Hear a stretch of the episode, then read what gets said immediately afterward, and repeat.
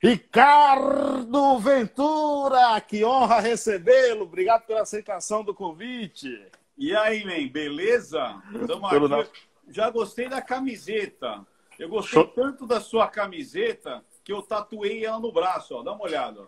Pô, esse, esse microfone é sensacional. É, é, é, é tradição, é o microfone mais que sim, mais simboliza o rádio brasileiro, o rádio mundial, né, Ricardo? Você já foi radialista também, Ricardo? Não, eu, eu, eu falo que eu gosto de falar mais que o homem da cobra, entendeu? Então, eu já, para não esquecer o microfone, eu tatuei no braço, porque daí eu só fazer assim, ó. E aí já começa a falar, entendeu? Esse, esse microfone aí é, é, é literalmente você fala pelos cotovelos?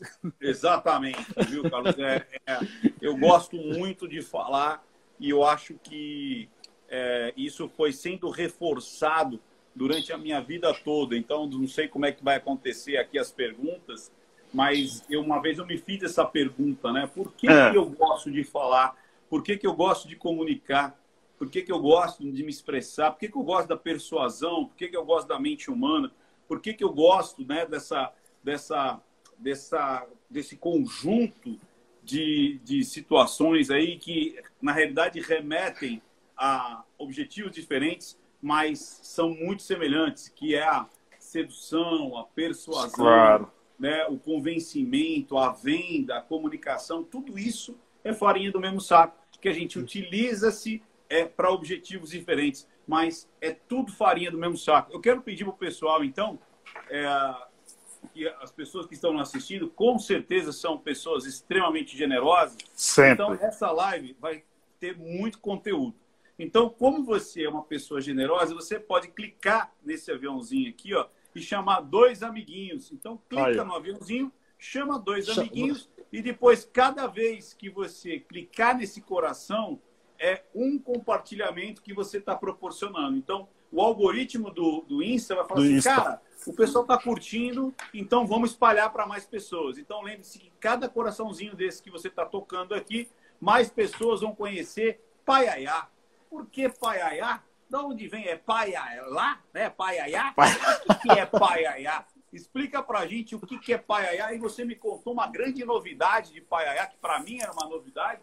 Poucas pessoas sabem disso e é o impacto mundial, né? Paiaiá claro. tem um impacto mundial. Como é que é isso aí? O que, que tem lá em Paiaiá? Bom, eu, eu nasci, Ricardo, e até os meus 21 anos e meio de idade eu não tive televisão, não tive luz elétrica, fui criado na luz do candeeiro, nasci de parteira, entendeu? Eu não sou mais velho que você, mas eu sou velho, entendeu? Já.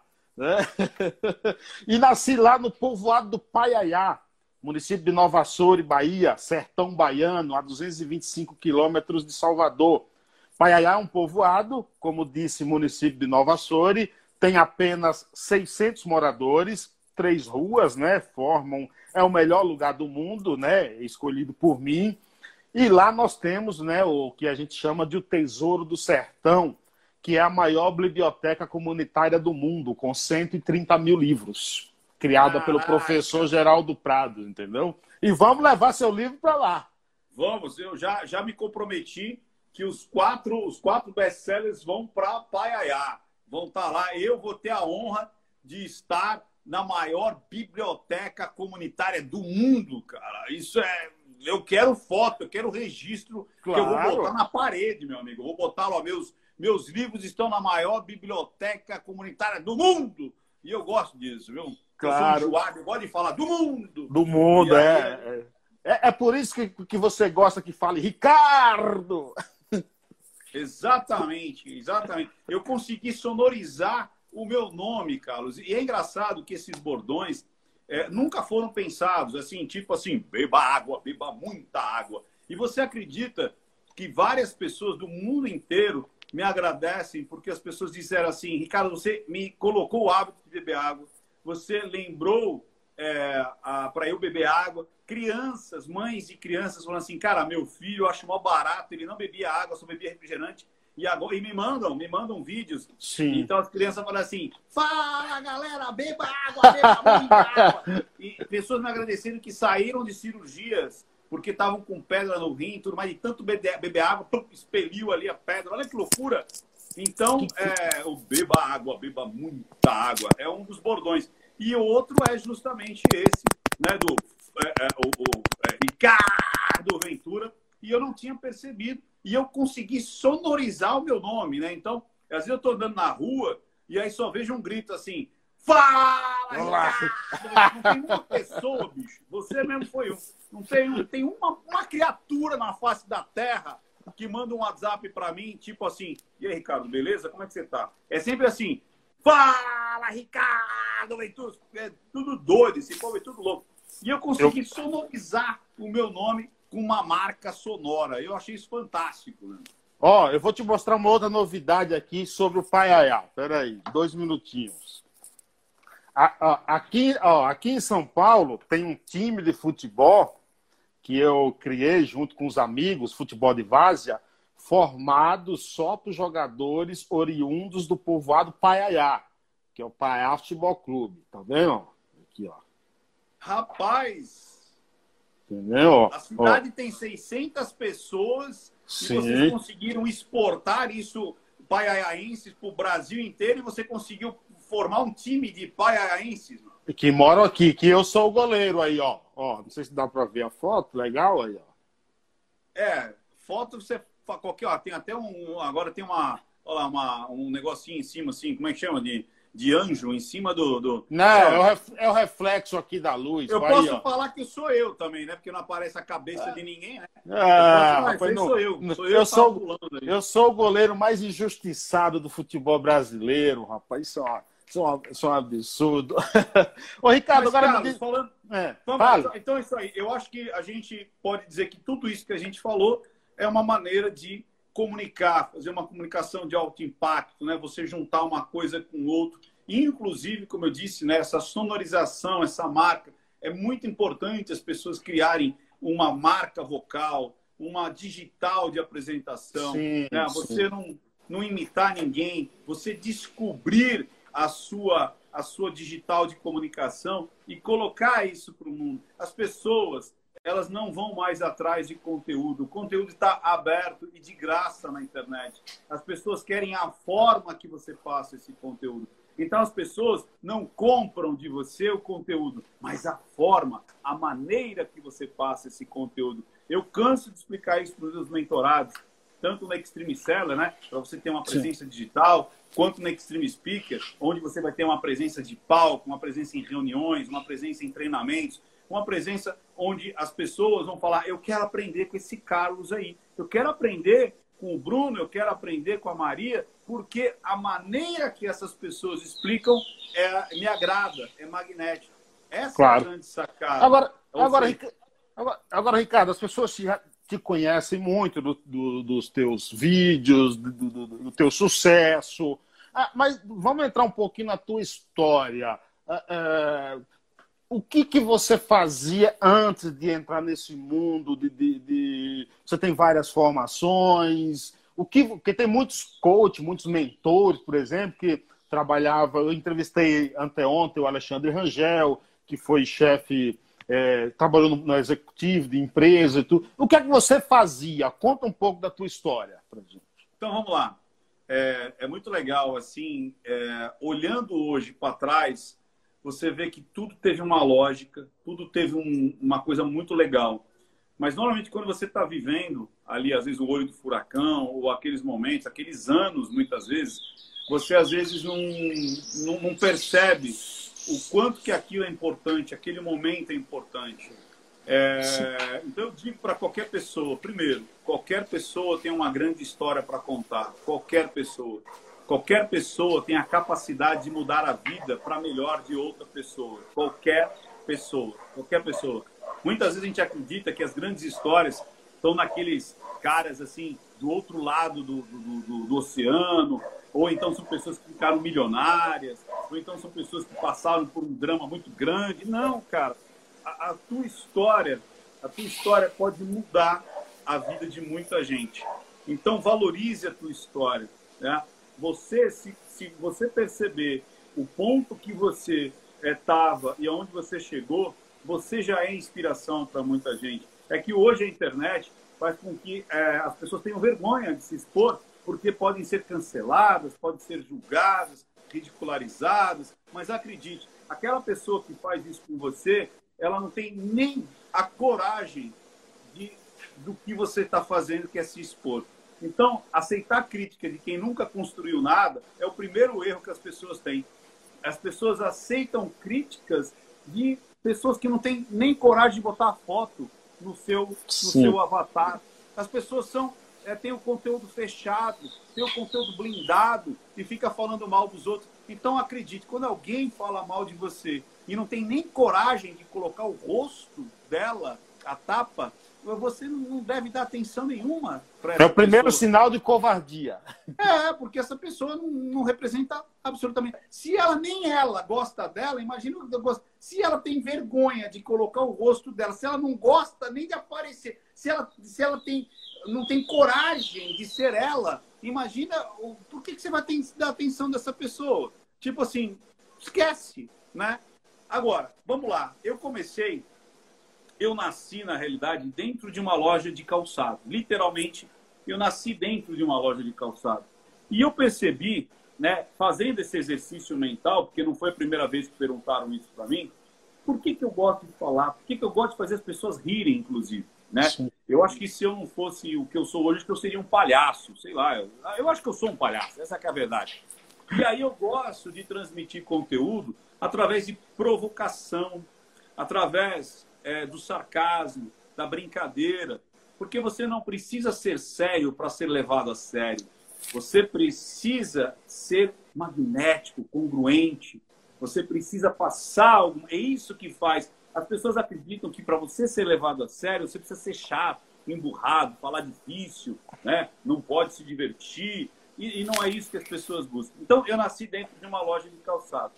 E a memória mais antiga que eu tenho, eu falando com pessoas, né, foi minha mãe me buscar. Porque imagina, isso há 50 anos atrás, eu morava em cima da loja, né? Então, eu nasci literalmente dentro de uma loja de calçado e eu vivia num, numa, num, num bairro onde era tranquilo as crianças brincarem na rua, né? Então, mesmo sendo uma loja, é, um ponto comercial, numa avenida tal, eu andava sozinho. Com 3, 4 anos eu andava sozinho. Eu não sabia, mas os vizinhos tomavam conta de mim. Então eu tinha vários olhos ali que ficavam, olha, o moleque tá andando para lá, tá andando para cá. E aí eu lembro que eu estava no bar, porque eu ia, eu era muito engraçado. Eu tinha conta no bar, eu tinha conta na banca de jornal, eu tinha conta na farmácia para comprar chupeta, tinha conta é, numa doceria, que eu gostava de aquelas tortas de morango, uhum. tinha conta no barbeiro. Então, ou seja, eu tinha conta em tudo quanto é lugar. Eu falava assim, marca, marca que meu pai paga. Marca na caderne... no caderno é. lá. E aí, eu, eu chegava na, nesse bar e pedia pinga com groselha. Porque era o que eu via os caras pedindo. Obviamente, o cara botava água com groselha naquele copinho de pinga, tá ligado? Sim, Isso sim. com 3, 4 anos. E eu achava que tomava pinga com groselha. É, eu ia no barbeiro e falava assim, barba e bigode. O cara me sentava na cadeira do, do negócio botava espuma na minha cara. Quando era para se, se, precisava cortar meu cabelo, ele cortava. Se não, ele só fingia que cortava, aí catava a navalha do lado contrário e fazia a minha barba. E eu achava que fazia barba. Eu fui descobrir que não fazia barba há muitos anos. e aí eu tava nesse bar, em cima da mesa de, de, de snooker, contando Sim. piada. E contando piada suja, que eu nem sabia do que se tratava. Aí minha mãe chegou e disse assim: Ah, você está aí contando piada, os homens estão rindo, e me abraçou e ha, ha, ha, e saiu rindo. Se minha mãe tivesse brigado comigo, se minha mãe talvez tivesse ralhado comigo, se minha mãe tivesse ficado brava porque eu sumi né, ali da, da loja e tal, e eu no meio ali dos bêbados, ali dos caras jogando snooker, imagina, eu talvez tivesse me retraído naquela situação claro, de claro. falar em público. Então foi a primeira referência que eu tive. Que legal, eu falo e as pessoas se divertem. As pessoas comunicação, né? A primeira comunicação. É. Depois, eu tinha aqui muito rapidamente, imagina, eu não tinha vizinhos. Então, era tudo loja, loja, loja, loja, loja, loja. Era raro algum filho de comerciante aparecer lá. Então, quem eu tinha para brincar comigo? Eu tinha os filhos dos clientes que apareciam lá e ficavam comigo é, durante 20 minutos, 25 minutos. Então eu falo que eu tinha que rapidamente entrar em empatia com crianças e tornar né, velhos amigos, amigos por toda a vida, durante 20 minutos.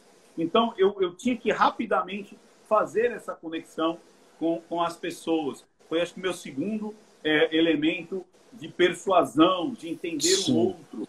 Depois, é, eu acabava sendo sempre escolhido por falar, por não me, por ficar tranquilo com isso. Eu sempre falei o seguinte, Carlos, é, é muito engraçado. Eu olho para você, eu nunca te vi, eu nunca falei com você, mas a, a, a, minha sensação é que eu te conheço há muito tempo. É que eu já conversei com você. Pessoas estranhas para mim são o meu cotidiano.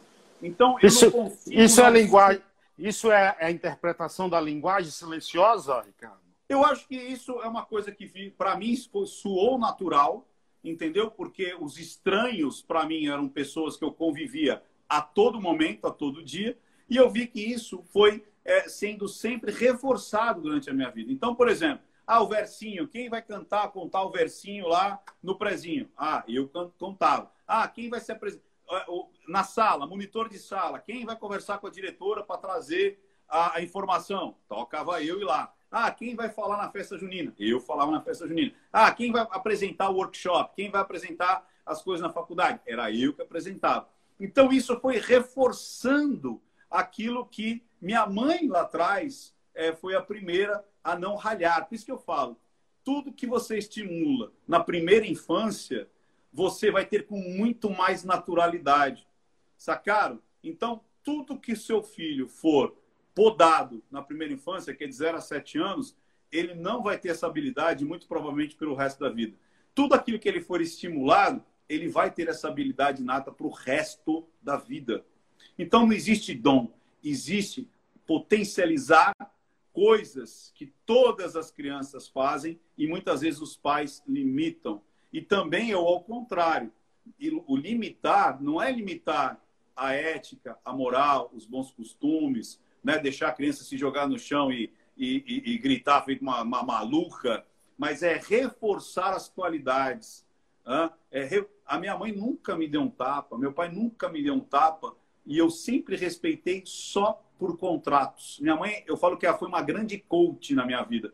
Ela sempre fazia contratos comigo. Era muito louco isso. Hoje eu percebo. Pra você ter uma ideia, eu falava assim para minha mãe, eu falava assim, olha, você precisa ir para escola, quando eu tinha quatro anos, se não me engano. Você precisa ir para a escola. Eu falo assim, eu não quero ir para a escola. Não, por que você não quer ir para a escola? Você não quer aprender a ler? Eu falei, não, vou ser lixeiro.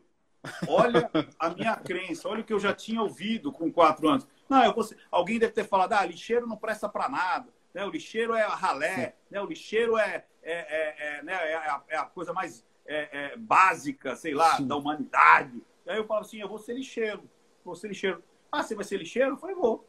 Ah, tá bom. Ela não brigou comigo. Sabe o que ela fez depois de dois dias? Ela falou assim, cara, eu tava pensando.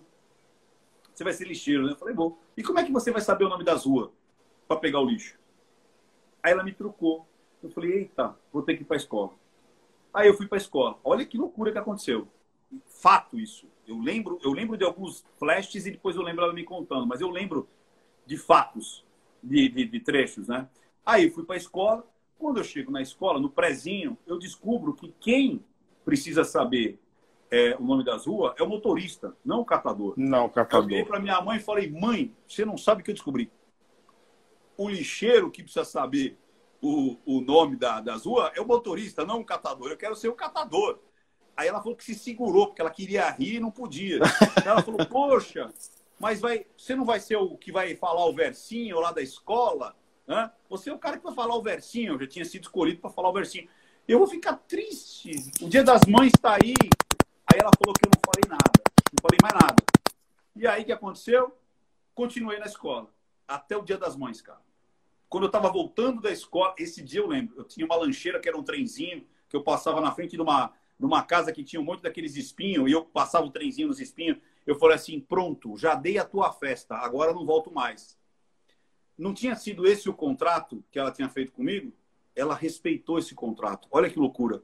Ela, ela, ela me tirou da escolinha, e deixou eu é, viver mais um ano vagabundando ali, brincando de super-herói, porque a minha, a minha grande, minha grande, eu, eu, tem foto disso. Eu sempre vivia fantasiado de pirata, de, de é, o cara do exército, é, de, de índio, enfim. Eu sempre andava fantasiado. Aí, no ano seguinte, eu ficava vendo gibi. Sem ler, eu ficava vendo gibi, ficava lendo, vendo, vendo, vendo. E aí Sim. também me deu uma ideia de. É, minha mãe falava que eu ficava horas vendo gibi e depois eu ia contar a história para ela. E eu entendia mais ou menos a história que estava acontecendo. Então eu acho que eu forcei eu me especializar em microexpressões. Aí eu olhava as expressões do gibi e contava a história para minha mãe. Minha mãe falou assim: Ah, foi na época que eu queria ganhar dinheiro a qualquer custo. Porque as pessoas entravam na loja e era muito engraçado, porque eu tinha uma percepção assim: as pessoas entram na loja, deixam o dinheiro e saem felizes da vida. Eu falei, cara, eu quero ganhar dinheiro. E aí, nessa época, eu comecei a primeiro fazer escambo. Então, eu comecei a trocar revistinha por revistinhas novas. Eu trocava os meus, meus brinquedos por outros brinquedos dos amiguinhos. Aí eu comecei a vender os brinquedos. Isso com quatro anos, bicho. Eu comecei a vender. Empreendedorismo. Oi? Empreendedorismo já. É, eu comecei a vender meus brinquedos para ter brinquedos novos. Olha que doideira. E aí minha mãe via que eu gostava desse lance de, de, de, de... Porque a minha mentalidade era o quê? Para fazer dinheiro, eu preciso vender alguma coisa. Preciso vender alguma coisa. E aí eu começava a vender meus brinquedos, vendia tudo. Né? Tudo que eu tinha na minha frente eu vendia para pegar coisas novas. Aí ela falou assim: você não quer ficar rico? Porque ela, eu, ela falou que eu gostava muito de tio Patinhas. E eu falava que eu ia é. ficar rico igual o tio Patinhas. Ela falou assim: agora imagine se você souber ler. Se você souber ler, você vai saber o que o tio Patinhas fala aí nas historinhas. Eu falei: opa, agora tem um objetivo que me interessa. Eu falei: vou para a escola. Aí eu fui para a escola pra, porque eu queria ficar rico. Olha que doideira, cara. E aí engatei e realmente aí eu tinha um objetivo. Olha que, olha que minha mãe era uma, uma coach muito louca. Só com perguntas ela me direcionava. Sim. Fui para a escola e não saí nunca mais, né? Quer dizer, fui me formando, me Agora... formando, fui fazendo o que eu tinha que fazer. É, e aí foi indo até que meu pai quebrou. Foi a primeira é. vez que meu pai quebrou. Meu pai quebrou várias vezes. Meu pai quebrou quando eu tinha.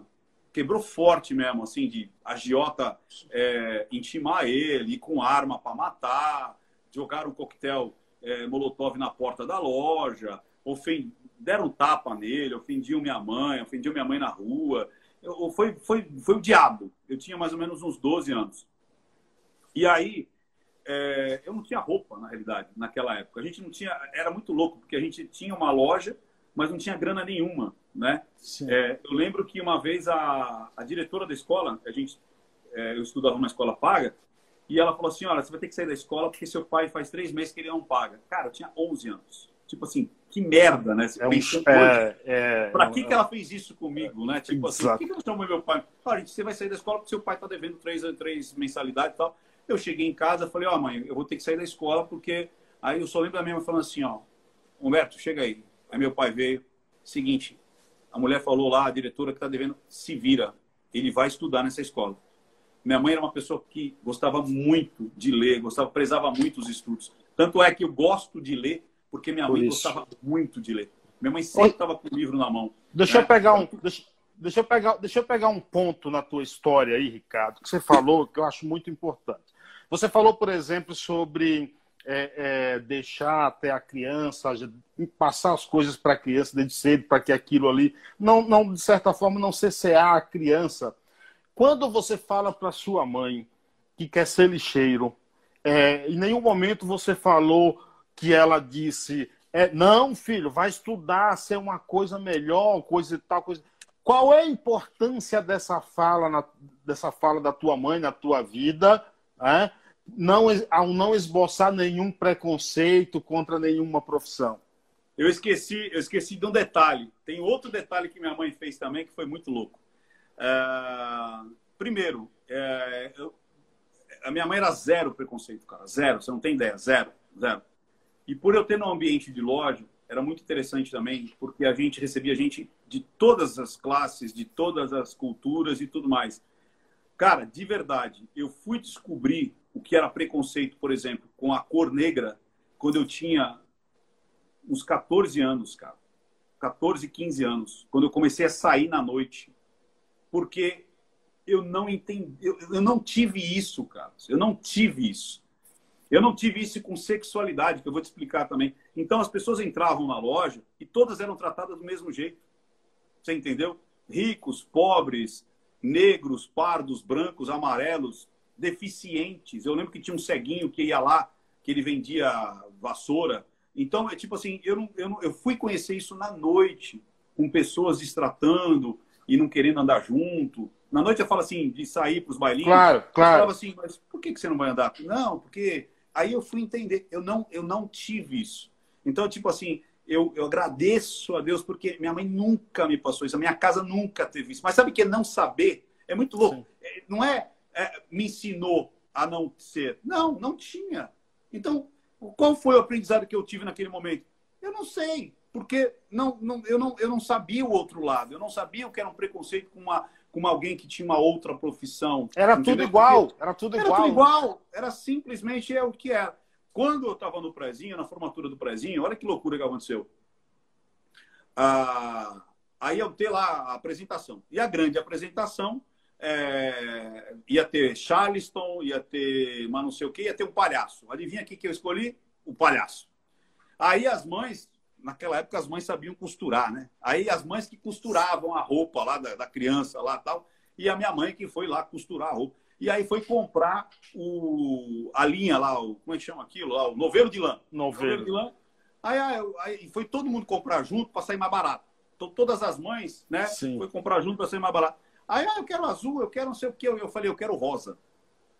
Cara, eu escolhi o rosa para fazer o pompom e a peruca. Tem foto disso. Eu tenho foto disso. A peruca rosa e o pompom rosa.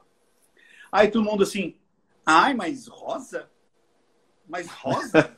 entendeu? A minha mãe falou assim: ele quer rosa, qual o problema? E aí fui eu para a escola com, com a peruca. Chegando lá, meus amiguinhos começaram a tentar fazer um bullying. Aí, essa minha professora também, chamada Dona Silvia, cara, hum. outra coach maravilhosa. Ela falou assim: Nossa, que lindo! Você vai de rosa, diferente de todo mundo. Que legal! Você é o único de peruca rosa. Pronto, acabou, cara. E aí eu fiquei todo feliz que eu tinha peruca diferente de todo mundo. Minha peruca era rosa. Então, é, é muito louco isso. Eu fui, eu fui percebendo que se você tiver um objetivo, se você não tiver crenças que te limitam, você consegue qualquer coisa nessa vida. Qualquer coisa. Normalmente você não consegue as coisas quando você não tem um objetivo definido e quando tem crenças que te limitam, que o mundo vai te colocar ou você mesmo vai aceitar. Chegando lá na, na, na, na quando eu estava lá, como eu falei, com 11, 12 anos, meu pai quebra, né? aí eu não tinha roupa, era uma loucura. Sim. Então, eu lembro que uma vez é, eu tinha a mesma roupa. Eu tenho foto disso, inclusive. Era uma calça de lavê, que no final do ano já estava branca, e um moletom do Snoopy, que era um moletom cinza com um cachorro Snoopy, que era um moletom. Então, faça sol, faça chuva, faça calor, essa era a minha roupa de sair. E aí, até que uma vez, um cara falou assim: numa festa, sabe essas festas? Tipo festa junina, festa da primavera, festa não sei do quê. Então a escola sempre tinha festa para arrecadar dinheiro, né? Aí eu cheguei com a roupa, o cara falou assim: todo mundo sabe que quando o Ventura chega, porque ele sempre tá com a mesma roupa. E eu devo ter feito uma cara tão assim, cara, tão. Que o cara falou assim: mas isso é bom, porque as pessoas já identificam você. O cara que tentou consertar, cara, mas eu Sim. falei assim: que merda, né, cara? E aí aconteceu algo mágico. Eu, eu era um CDF, só que do fundão, saca? Então eu era um cara que estudava, gostava de estudar, como eu disse, as minhas irmãs sempre com livro na mão, a minha mãe sempre com livro na mão. Aí minha mãe dava catecismo e ela vendia livros é, para a igreja dentro das reuniões lá, encontro de casais com Cristo. E aí eu li os livros, e como os livros ficavam em casa, eu li muitos livros bíblicos, muitos, muitos livros bíblicos, Sim. sem precisar comprar, porque minha mãe é, tinha os livros em casa para vender, eu aproveitava para ler. Então assim, eu li muitos livros bíblicos. E participei de muitas reuniões de estudo bíblico também, mas muitas reuniões, muitas, muitas reuniões. É, e aí, voltando de carona da escola, a, a mãe de uma menina, que era, a, era eu, mais um cara, mais, era duas filhas, mais um menino, mais uma outra lá e eu. Então, eram cinco crianças dentro de uma belina. Né? Belina. E aí a mãe da menina falou assim: Você ficou de quantas em recuperação, Ventura? Eu falei assim: Nenhuma. Ela, Nenhuma? Eu estava dentro do banco de trás. Eu falei, nenhuma, tio, eu já passei no terceiro bimestre. Ela falou, como assim você passou no terceiro bimestre? Porque eu era um cara porra louca, era o cara que brincava, era o cara que fazia as pessoas rirem, tudo mais. Você era um pouco autodidata, né? Eu gostava muito, assim, eu sempre fui. Eu gosto, eu gosto muito de estudar e descobrir coisas por mim e desafiar o que está escrito ali. Então eu não aceito o que está escrito no livro.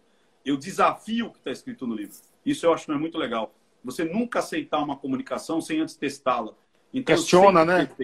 Tanto é que o linguagem silenciosa é um protocolo meu que eu vi foi, que foi você é, que criou. Eu que criei, porque eu percebi que o que existia no mercado até hoje ele era limitado. Então não existia um protocolo onde pegasse microexpressões, linguagem corporal, metalinguagem e psicologia analítica. Então eu peguei tudo isso e falei, agora sim eu entendo que isso aqui é completo. Então eu não pego fragmentos, eu não pego só o fax, eu não pego só o scan, eu não pego só a psicologia, eu não pego só a PNL. Eu juntei o meu protocolo.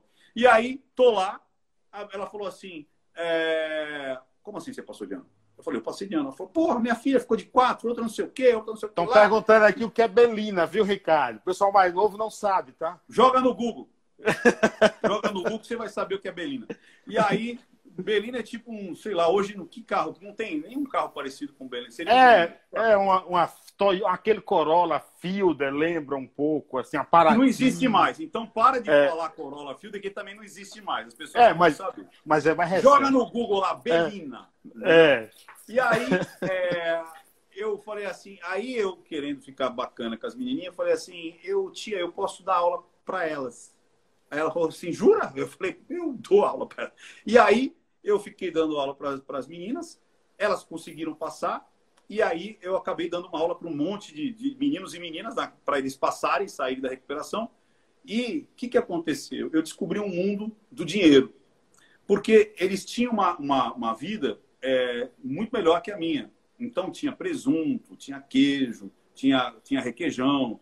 E aí eu falei, cara, quanto mais aula eu der, mais eu, eu vou comer é, umas coisas legais e diferentes. E, e aí eu comecei a ser convidado para umas festas também. Aí eu falei, opa, que legal. E a partir daí eu percebi que network valia mais que dinheiro. Então, quando eu ajudava as pessoas, as pessoas gostavam cada vez mais de mim. E aí me convidavam para sair, me convidavam para as festas, me emprestavam roupa. Eu não tinha roupa para sair. E eu encontrei um amigo dessa época, 30 anos depois, é, 35 anos depois, que hoje é um parceiro comercial meu, não sei nem se ele está aí, e ele lembra disso. Eu não tinha roupa para sair. Eles me emprestavam. E aí eu, cara, frequentei as melhores baladas, fui para Ubatuba, Maresias, fui para o litoral norte, fui para o Rio de Janeiro, fui para o sul, fui... tudo convidado. Por quê? Eu ajudava as pessoas. Então, eu ajudava as pessoas a estudar, ajudava as pessoas a, a, a criarem um, um, network, eu brincava, eu divertia, e aí as pessoas. É, eu passei durante anos é, tendo roupa emprestada e as pessoas bancando, e eu falei, cara, olha que legal. Aí eu percebi o seguinte: Sim. mudou minha chave. Foi ali que mudou minha chave no sentido de, mas eu não sabia ainda onde eu ia chegar. Sim. Que eu não precisava vender um objeto para conseguir dinheiro. Eu podia vender o meu intelecto. Eu podia vender a minha, a minha experiência. Então eu podia vender a minha. Por isso que eu falo, as pessoas podem vender os seus intelectos, as pessoas podem ajudar outras pessoas. Você entendeu? E aí eu comecei a entender que eu podia vender o meu intelecto. Eu falei, cara, que genial isso. E eu não parei mais. E eu comecei e o... a, a, negociar o meu intelecto. Qual, é, Até qual, é, que... Qual, qual, a importância, Ricardo, do, do, de tua carreira, você em nenhum momento ter sido superficial? Cara, eu não sei, porque como eu te falei, eu não, eu não, eu não, eu não tinha essa percepção. É, como, como eu te falei do, do, racismo contra, contra o negro, por exemplo, e contra o gay, eu não, eu não tinha isso. Eu fui entender isso, como eu te disse, com 14, 15 anos. As minhas irmãs eram bailarinas e estudavam no municipal. Eu lembro que a primeira vez que eu vi um homem beijando outro homem, eu falei, mãe, aquele cara tá beijando outro cara. Ela falou assim, tem homens que beijam homens, mas o seu pai não, o seu pai beija mulher. Aí eu, é, meu pai beija mulher, ele beija você, né? Legal. Olha como minha mãe foi, foi genial. Uma sacada. Entendeu?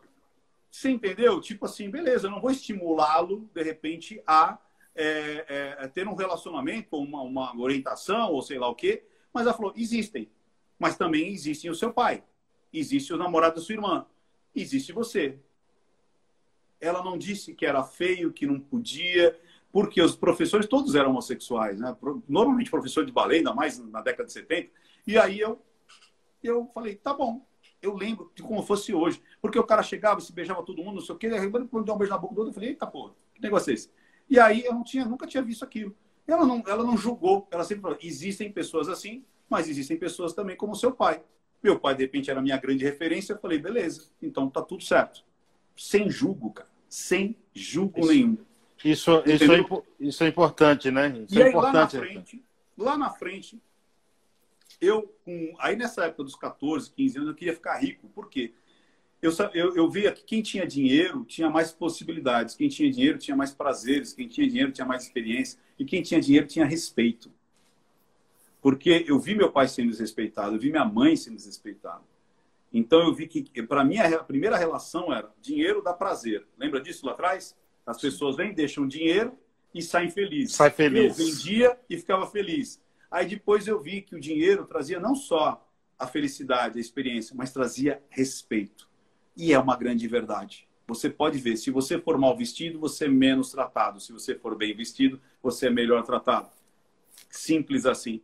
Só que não só o dinheiro traz respeito, como o intelecto traz respeito. E eu aprendi isso praticamente ao mesmo tempo. Eu percebi que se eu tivesse dinheiro, eu seria melhor tratado. Então, meu objetivo de vida era: eu quero ficar rico, eu quero ficar rico, eu quero ficar rico, eu quero ficar rico.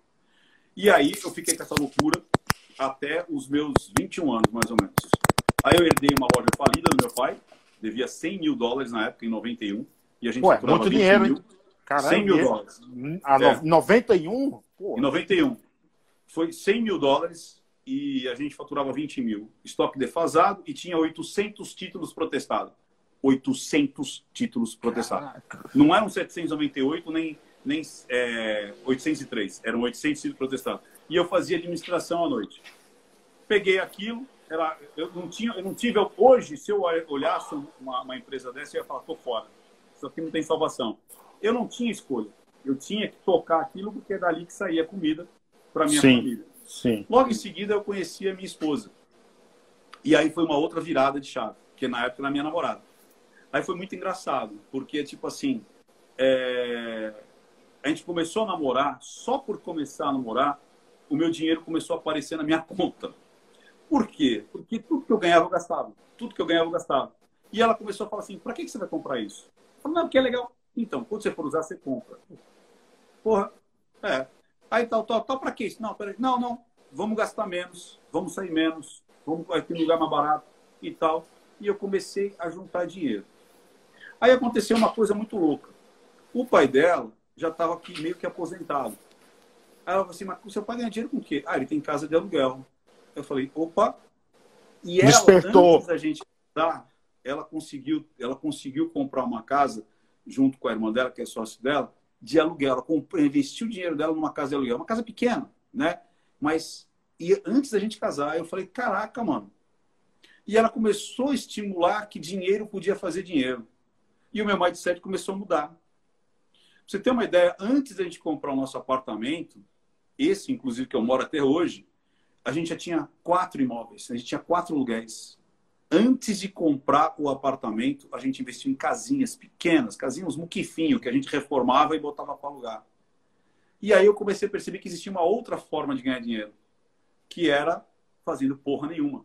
Ou seja, você põe o dinheiro lá e o dinheiro começa a aparecer mensalmente. Sacou?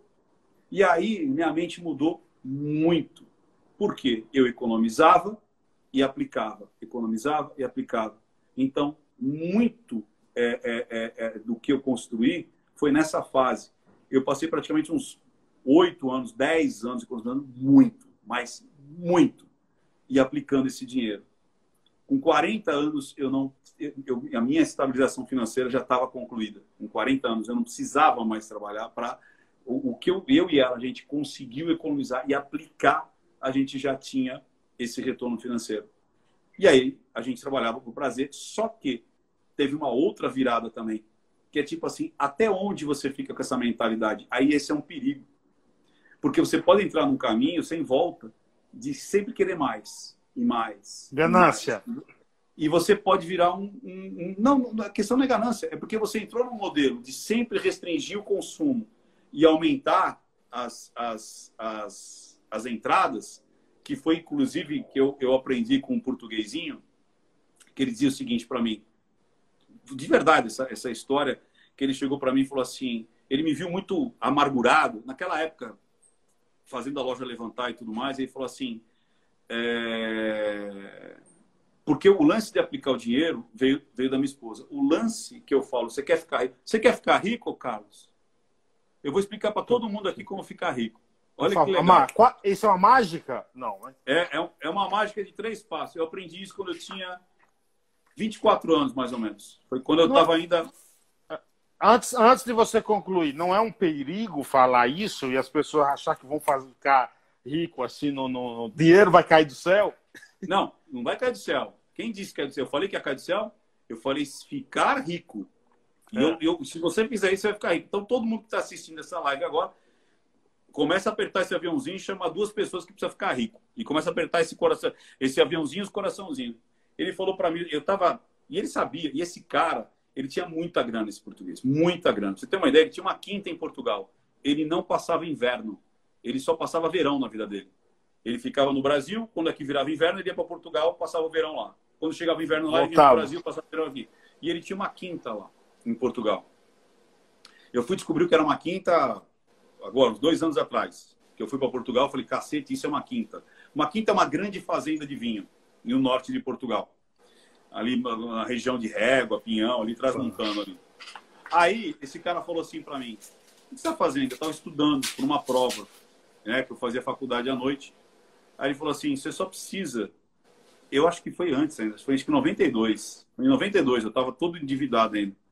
Aí eu falei assim, é, eu estou estudando para administração. Aí ele falou assim, você não precisa fazer faculdade para ficar rico. Você só precisa de três coisas. Primeiro, Presta atenção, hein? Primeiro, abra as torneiras. Segundo, feche os ralos e atrase seu padrão em seis anos. Cara, isso foi. Aí depois ele traduziu isso para mim. É, olha lá, assistindo você de Portugal. De Portugal, é. Aninha, Aninha. Aninha, vê se você. O cara tinha uma. Acho que era em Pinhão ou Régua, cara. O cara tinha uma quinta ali, cara. Tipo assim, é uma, é uma fazenda de vinhos, né? De, é. de viúva, né? Não era uma adega, já era uma fazenda. Não, era uma quinta. Era uma quinta. É. Uma quinta é algo muito grande. É. E aí, o que, que abre as torneiras? Abra todas as possibilidades de ganhar dinheiro. Então, muitas vezes a pessoa, ela trabalha das 9 às 5 e tá tudo bem. E aí, você vai continuar assim das 9 às 5 até quando? Entendeu? O que, que você pode fazer depois assim? Você pode estudar mais? Você pode se formar mais? Você pode fazer um bico de final de semana, você pode arrumar uma outra maneira, você pode achar uma outra forma de ganhar dinheiro, mas você está ganhando agora. Então, abra as possibilidades de entrar dinheiro. Então, quanto mais possibilidades você abrir para ganhar dinheiro, e todo mundo consegue isso, seja lá onde for, em qualquer parte do país, e a, e a idade que você tiver. Se você se contenta das 9 às 5 e não faz mais nada além disso, você vai aí, continuar onde você aí tá. Você tá. Que aí você está se limitando, né? Essa é a primeira. Segundo, fecha os ralos. O que é fecha os ralos? Cara, o mundo foi feito para você perder dinheiro. O mundo foi feito para você perder dinheiro. Você entendeu? O mundo foi feito para você perder dinheiro. O mundo põe na tua cabeça que você tem que trocar de celular todo ano. O mundo fala que você tem que trocar de moda todo ano. Porque a calça que você comprou esse ano, ano que vem já não, não, não dá mais. É ultrapassada. Põe, põe na tua cabeça que você tem que trocar de carro. O mundo põe na tua cabeça que você precisa agora de um apartamento com varanda gourmet. O mundo coloca na tua cabeça que você precisa de um relojão legal. O meu iPhone, eu nem sei qual que é. Você tem uma, eu não sei qual que é o iPhone que está agora, é 11, 12, 13, qual que é? O 11, saiu 11, saiu 11. Saiu 11 agora? Não, é, saiu mais, é. saiu mais, saiu mais, não é o 12 que é o Não, já, eu, eu nem sei que número que é. Ele está funcionando e está legal. E relógio eu não tenho. Essa camiseta é da Ering, de verdade. Acho que dá, será que dá para ver aqui, ó? Aqui, dá para ver? Dá, dá para ver, sim. Dá para ver. Aí. Dá ver. Então, quer dizer, é, eu estou cagando porque os outros vão ver em mim nos meus objetos de posicionamento. As pessoas gastam muito dinheiro com objetos de posicionamento. De status. Tá é, que vai te posicionar. Então eu vou precisar daquela calça, daquela mochila, daquela bolsa, daquele sapato, daquele. Você está entendendo? E aí ela acaba jogando todo o dinheiro que ela conseguiu no cofrinho de outras pessoas. Em vez de ela botar o dinheiro no cofrinho dela, ela coloca, ela começa a colocar o, no cofrinho das outras pessoas. No cofrinho da Louis Vuitton, da Apple, da Nike, da Adidas, da Gafisa. Você está entendendo? da, da, da, da Ford, entendeu? E aí? Você entendeu? Tipo, e aí você não pensa em colocar no seu cofrinho. E por último, atrase seu padrão de vida durante seis anos. O que, que é isso? Cara, você começou a economizar hoje, você vai manter esse padrão de vida, custe o que custar, durante seis anos. Ah, mas ano que vem eu tive uma promoção. Guarde esse dinheiro. Sim. Ah, mas no outro ano eu consegui. Guarde esse dinheiro. Amor, aí depois de seis anos você olha para trás e fala assim: quanto que eu ganhava seis anos atrás? Esse é o seu padrão. Daqui a sete anos, olha seis anos para trás. Quanto você ganhava? Esse é o seu padrão. Atrase o seu padrão de vida. Essa é a fórmula mágica. É difícil? É difícil. Mas quando você começa a ver que o dinheiro que você aplicou, ele começa. E agora a gente está com uma mentalidade muito legal, né? É. Teve essa, essa corrida para a bolsa e tudo mais. Ah, eu vou botar todo o meu dinheiro na bolsa? Não, você não vai botar todo o dinheiro na bolsa. Coloque aonde você tem segurança. Eu tinha segurança em colocar meu dinheiro em imóveis, porque eu aprendi isso. Aprendi, como eu disse, com a minha esposa e com meu sogro. Eu aprendi isso. Eu aprendi a comprar bem, a reformar, a alugar. Eu, aprendi, eu sei fazer negócio com imóvel. Você, e muito você se sente feliz? Tem gente que fala assim, ah, comprar imóvel não é bom. Depende. Se você não sabe, não faça. Agora, se você sabe, faça. Você se sente, ah, mas depende... você se sente realizado? Você se sente realizado hoje, Ricardo? Pra cacete. Pra cacete. Aí hoje, só que é o seguinte, você tem que agora, chega um momento que você tem que também chegar e falar assim, você olha os anos para frente e olha os anos para trás. Aí você olha os anos para frente e olha os anos para trás e fala assim, caceta, eu tenho menos anos para frente do que anos para trás. Então é a hora que você tem que mudar a chave de novo, senão você vira um velho avarento e você tudo que você produziu e você economizou, você não vai gastar. Só que ninguém vive duas vidas, você só vive uma só. Então você tem obrigação, que eu falo que é a última fase. Você tem obrigação de gastar o dinheiro que você fez. Você tem obrigação de gastar. E aí você não precisa mais atrasar os seis anos. Então eu atrasei esses seis anos, de 91 até agora, tipo dois, três anos. Agora eu tenho obrigação de gastar. Eu tenho, olha que loucura. Eu, todo ano eu tenho X dinheiro que eu tenho obrigação de gastar. Eu tenho que gastar para o meu prazer. Então, eu não sei que época que você está, eu não sei quantos anos você tem, mas quanto mais rápido você fizer isso, mais você vai ficar em paz com o seu futuro e com a sua com a situação financeira. É, é, é, é, é muito bom, cara, você acordar e falar assim: foda-se que governo estiver no meu país, eu vou me dar bem. Foda-se se teve pandemia, eu vou me dar bem. Qual é o de... que estiver acontecendo, eu vou me dar bem. Simples assim. Para mim, eu, eu, eu, eu, eu sou de direita, sou de direita conservador, conservador, e cristão. Eu luto por um governo de direita, conservador e cristão, porque eu acho que isso vai ser bom para a maioria, não para mim, não para mim, porque para mim, ó, não importa quem estiver lá em cima, eu vou ganhar dinheiro do mesmo jeito. Agora, tem muita gente que não tem as condições que eu tenho. E se você tiver um governo que não, não de verdade, não prezar não prezar o capitalismo, não prezar a oportunidade, não prezar a meritocracia, não prezar o Estado menor e o povo maior, vai continuar sendo é, manipulado, persuadido a ser dependente do Estado, para que você passe a vida Sim. inteira acreditando que você é preguiçoso, porque a mídia, a mídia e a esquerda passou a vida inteira falando que o brasileiro é preguiçoso, ladrão, é isso? É um povo preguiçoso, ladrão, safado, do jeitinho, e não é. O povo brasileiro é trabalhador. Mas a ideia. O povo brasileiro é do bem. O povo brasileiro, ele quer sair de celular na mão e não precisar ser roubado e falarem que está tudo bem. O povo brasileiro quer simplesmente é. ter a casa dele, os filhos dele, o carro dele e saber que o filho dele vai ter um futuro. Simples assim. E Ô, não Ricardo, mas medo, a, mas a não ideia... ter medo e não ter medo de poder comprar as coisas e andar e falar o que quer. Mas a ideia ser, do socialismo. Sem ser ridicularizado. A ideia, do, a, assim. a ideia do socialismo é manter as pessoas na pobreza, na dependência do Estado, enquanto eles ganham. É lógico. E, e por, por, isso que eles botaram na cabeça da gente a síndrome do cachorro vira-lata. Ai, mas isso é coisa de brasileiro. Você nunca viu isso? Nossa, olha, é, tem que é. ser brasileiro. Não, brasileiro, a maioria é trabalhador, é gente do bem, é gente honesta. Só que eles botaram isso na nossa cabeça para a gente se sentir um bosta, o cocô do cavalo que fica dependendo sempre de uma fila disso, uma fila daquilo. Ah, o, o, o cara que vai dar uns, um tapa na sua cabeça e vai facilitar um negocinho. Não, cara. Você tem condições. Eu comecei com menos 100 mil dólares, cara. Eu comecei lá atrás menos ainda. É possível, só que você tem que abrir, abrir as torneiras. Se você ficar pensando que das 9 às 5 tá tudo bem, não tá tudo bem. Não tá tudo bem. Você vai ter que ralar muito mais do que você imagina. Então, abra as torneiras.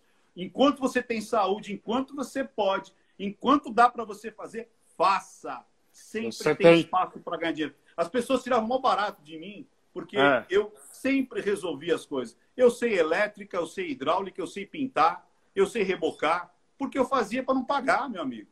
Eu fazia para não pagar. Você entendeu? Minhas, eu tenho duas motos. Eu não andava de moto até 2017. Hoje eu tenho duas motos. As duas eu comprei usada. Só que são motos bacanas. Sim, bacanas. Sim. Tipo assim, o valor da minha moto tá para comprar às vezes dois carros. Só que é o seguinte, eu, eu tenho dinheiro, dá para comprar zero? Dá, mas eu fui lá e comprei usado. Comprei uma com, com, com, com 5 mil quilômetros e 8 anos de uso. A outra tinha um ano de uso, um ano de uso e, e 1.500 quilômetros. Só que eu ganhei muito na compra. Isso que eu claro. falo. É você saber negociar, é você saber persuadir, é saber você abrir as torneiras, fechar os ralos e atrasar. Então, hoje eu estou numa situação que eu falei assim, é a situação mais legal do mundo, que é obrigação em gastar comigo e com a minha esposa. A, a maior obrigação que eu tenho é criar experiências para ganhar dinheiro. O pessoal está falando que você está falando, tá falando com as mãos assim, fechadas, viu? Ah. E para quem, e quem quiser, ô, ô, Ricardo, fazer teu curso, como é que faz? O, hoje eu falo o seguinte: primeira coisa, se você tem pouquinho. Primeiro, eu tenho muito conteúdo gratuito. 90% do meu conteúdo é gratuito. 90% do meu conteúdo é gratuito. Então, às vezes a pessoa fala assim: ah, eu não tenho oportunidade. O que eu tenho de feedback de gente que começou um negócio. Eu tenho um cara, eu até gravei. Ele falou assim: Ricardo, eu estou abrindo minha mecânica. Eu falei que eu vou lá, eu vou lá. É na Zona Leste, eu vou lá. Ele falou assim: eu abri minha mecânica só com as dicas que você deu nas lives. Porque eu tenho conteúdo absurdamente de interessante de graça. Primeira coisa. Primeira coisa. Então, absorva meu conteúdo de graça. Ricardo, mas eu posso investir mais um pouquinho. Então, vai nos meus livros. Quer, quer aprender a persuadir? Quer aprender a fazer negócio? Esse, esse aqui, ó. Esse aqui. Comunicar, vender, negociar com a programação da linguística. Vai nesse aqui, ó. 60 mango. Ricardo, não tenho 60 mango. Eu falo que isso daí é uma injúria que você faz com Deus. Sabe por quê? Se você está vendo essa live na frente de um celular, se você tem inteligência suficiente para ligar esse celular, você tem inteligência suficiente para fazer mais 60 reais nesse mês ainda. Você pode lavar um carro, você pode passear com um cachorro, você pode vender algo que você não usa, você pode dar aula particular, você pode fazer hora extra, você pode fazer zilhões de coisas para conseguir 60 conto e investir em você. Não é em mim não que você vai me dar esse dinheiro, é em você. Se você falar assim, ah, eu não tenho, é uma injúria que você faz com Deus. É uma injúria. Porque se você está na frente desse celular agora, você tem condições de fazer muito mais do que 60 reais a mais por mês. A mais. Próximo livro. Aí é o seguinte, aí é o seguinte quero ter, ser persuasivo como Ricardo Ventura nessa live. Como, é, como manipular e persuadir milhares de pessoas. Meu Deus, mas manipular não é uma coisa ruim? Depende. A nossa mãe, quando você tinha três anos de idade, você não queria escovar os dentes. Ela manipulou você dizendo: olha, tem um bichinho aí na sua boca, vai comer seu dente. Ela tirou a sua vontade natural e colocou a vontade dela. E você achou bom. E você achou bom. Outro dia eu fui comprar um capacete, eu tinha certeza que era o melhor capacete do mundo. E era. Porque eu entrei na internet e vi. Esse é o melhor dois capacete minutos. do mundo. Ó, você tem, você tem dois minutos para falar nos outros. Custava 3.500 reais. Aí eu falei pro cara, quanto custa 3.500? Na outra loja, quanto custa 3.500? Quanto custa? Aí o cara falou assim, qual é a tua moto? Eu falei, opa, como assim? Qual é a tua moto? Eu falei, uma Harley Davidson. Quanto que você dá nessa moto? Eu falei, 140 por hora. Você não precisa de um capacete de 3.500 reais, você precisa desse capacete aqui de dois contos. Eu falei, opa, o cara tirou minha vontade oh. de comprar o melhor capacete do mundo para comprar o capacete de 1.500 reais. Eu ainda economizei dinheiro. Tá então, acabando aqui, quer... Né, então é o tá seguinte. 30 segundos, fala isso. Linguagem silenciosa. Entra lá, não minta para mim.com.br, se inscreve para a próxima turma. E ó, eu vou botar um print lá no meu feed agora. Comenta o que você mais gostou dessa live que eu vou sortear um livro para você inteiramente grátis. Você vai escolher qualquer um desses aqui qualquer um desses aqui eu vou enviar para você. Vai lá no feed agora, vou fazer um print. Deixa eu fazer um print aqui com o meu amigo aqui, ó. Atenção. Pronto. Fiz. Pronto, fiz aqui um print.